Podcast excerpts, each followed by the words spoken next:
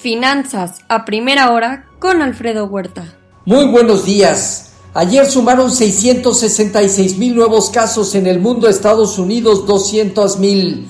Ya son 8.774 millones de dosis aplicadas en el mundo, Estados Unidos, a un ritmo diario de 904 mil, México 716 mil y China 10.5 millones. Omicron se convierte ya en la cepa dominante con el 73% de los casos COVID en Estados Unidos. La OMS alerta sobre la velocidad de contagios Omicron y pide cancelar celebraciones de Navidad. México se aproxima a las 300.000 muertes oficiales. Moderna podría estar lista para desarrollar Omicron Booster. Eh, un refuerzo de Moderna protege contra Omicron. La Unión Europea gastará más de 4.300 millones de euros en la compra de píldoras anti-COVID de Pfizer y Merck. Joe Biden anunciará un nuevo plan para enfrentar al COVID que incluye vacunadores eh, federales, entrega la entrega de 500 millones de pruebas gratuitas con ayuda militar en hogares. El senador demócrata Manchin culpa a colaboradores de Joe Biden de su no al plan de gasto social por 1.35 billones de dólares. El Senado de Estados Unidos frenó la votación sobre subsidios automotrices hasta inicios del 2022. Eh, básicamente estará tratando de aprobar este plan eh, también a principios 2022. Desde luego, con diferencia a lo aplicable por la, y aprobado por la Cámara de Representantes. El ASEC endurece más la divulgación de riesgos para empresas chinas que cotizan en Estados Unidos. La OTAN se abre al diálogo con Rusia sobre demandas de seguridad por el conflicto en el tema Ucrania. En México, la Secretaría de Hacienda prevé que la deuda sobre PIB 2021 se ubique al cierre de año en 50.3%. Wells Fargo considera que la probabilidad de una corrección en mercados incrementa. Goldman Sachs, Goldman Sachs a su vez reduce estimados del PIB 2022 de Estados Unidos al 3.8%.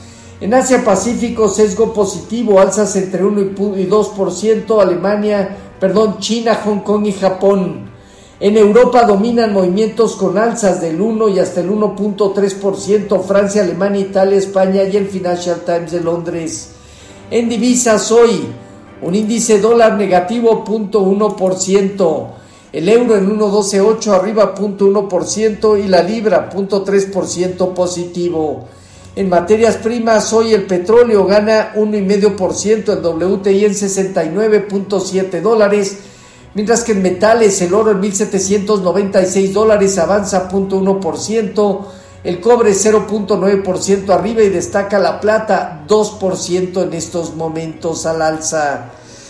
El día de ayer eh, se dieron cierres negativos en las bolsas de Estados Unidos, prácticamente afectados en todos los sectores y en donde el dólar se dio 0.1% de terreno, estabilidad en la curva corta de bonos del tesoro, pero cierta alza o rebote en los bonos de 10 y 30 años.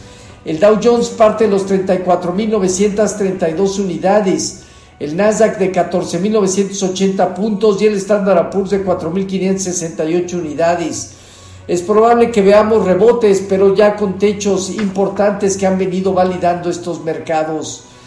El bono a 10 años operando en 1.43, eh, bueno, operó al cierre de, eh, en 1.43. Hoy el informativo está alrededor de 1.45 a 1.46. Con respecto a nuestros eh, mercados, tipo de cambio terminó en 20.74, apreciándose 0.5%. Bajo las condiciones actuales sigue validando una zona baja que bien podría ser 20.68 o hasta niveles de 20 y 50 como un objetivo relevante. En la parte superior 21.50 queda como resistencia.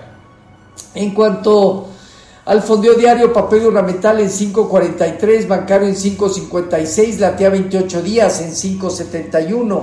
El índice de precios y cotizaciones terminó 1.4% abajo en 51.623 unidades, con una operatividad inferior al promedio diario.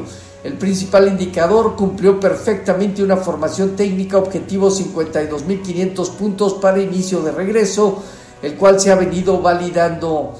Eh, en cuanto En cuanto a la tasa riesgo país en 220 puntos. Eh, Invictus, un acreedor de Aeroméxico, objetó ayer el plan de reestructura de, de esta empresa para salir del Chapter 11 de la bancarrota, diciendo que la propuesta beneficiaría injustificadamente a Delta Airlines. Ayer registró una ganancia cercana al 57%. Hoy balance de cuenta corriente, tercer trimestre, subasta de bonos a 20 años y reservas semanales de crudo por parte de la API. En México, reservas internacionales que ya superan los 201 mil millones de dólares y la encuesta de Citibanamex de expectativas. Los eh, futuros se mantienen positivos entre 0.9 y 1.2%, Dow Jones, Standard Poor's y Nasdaq.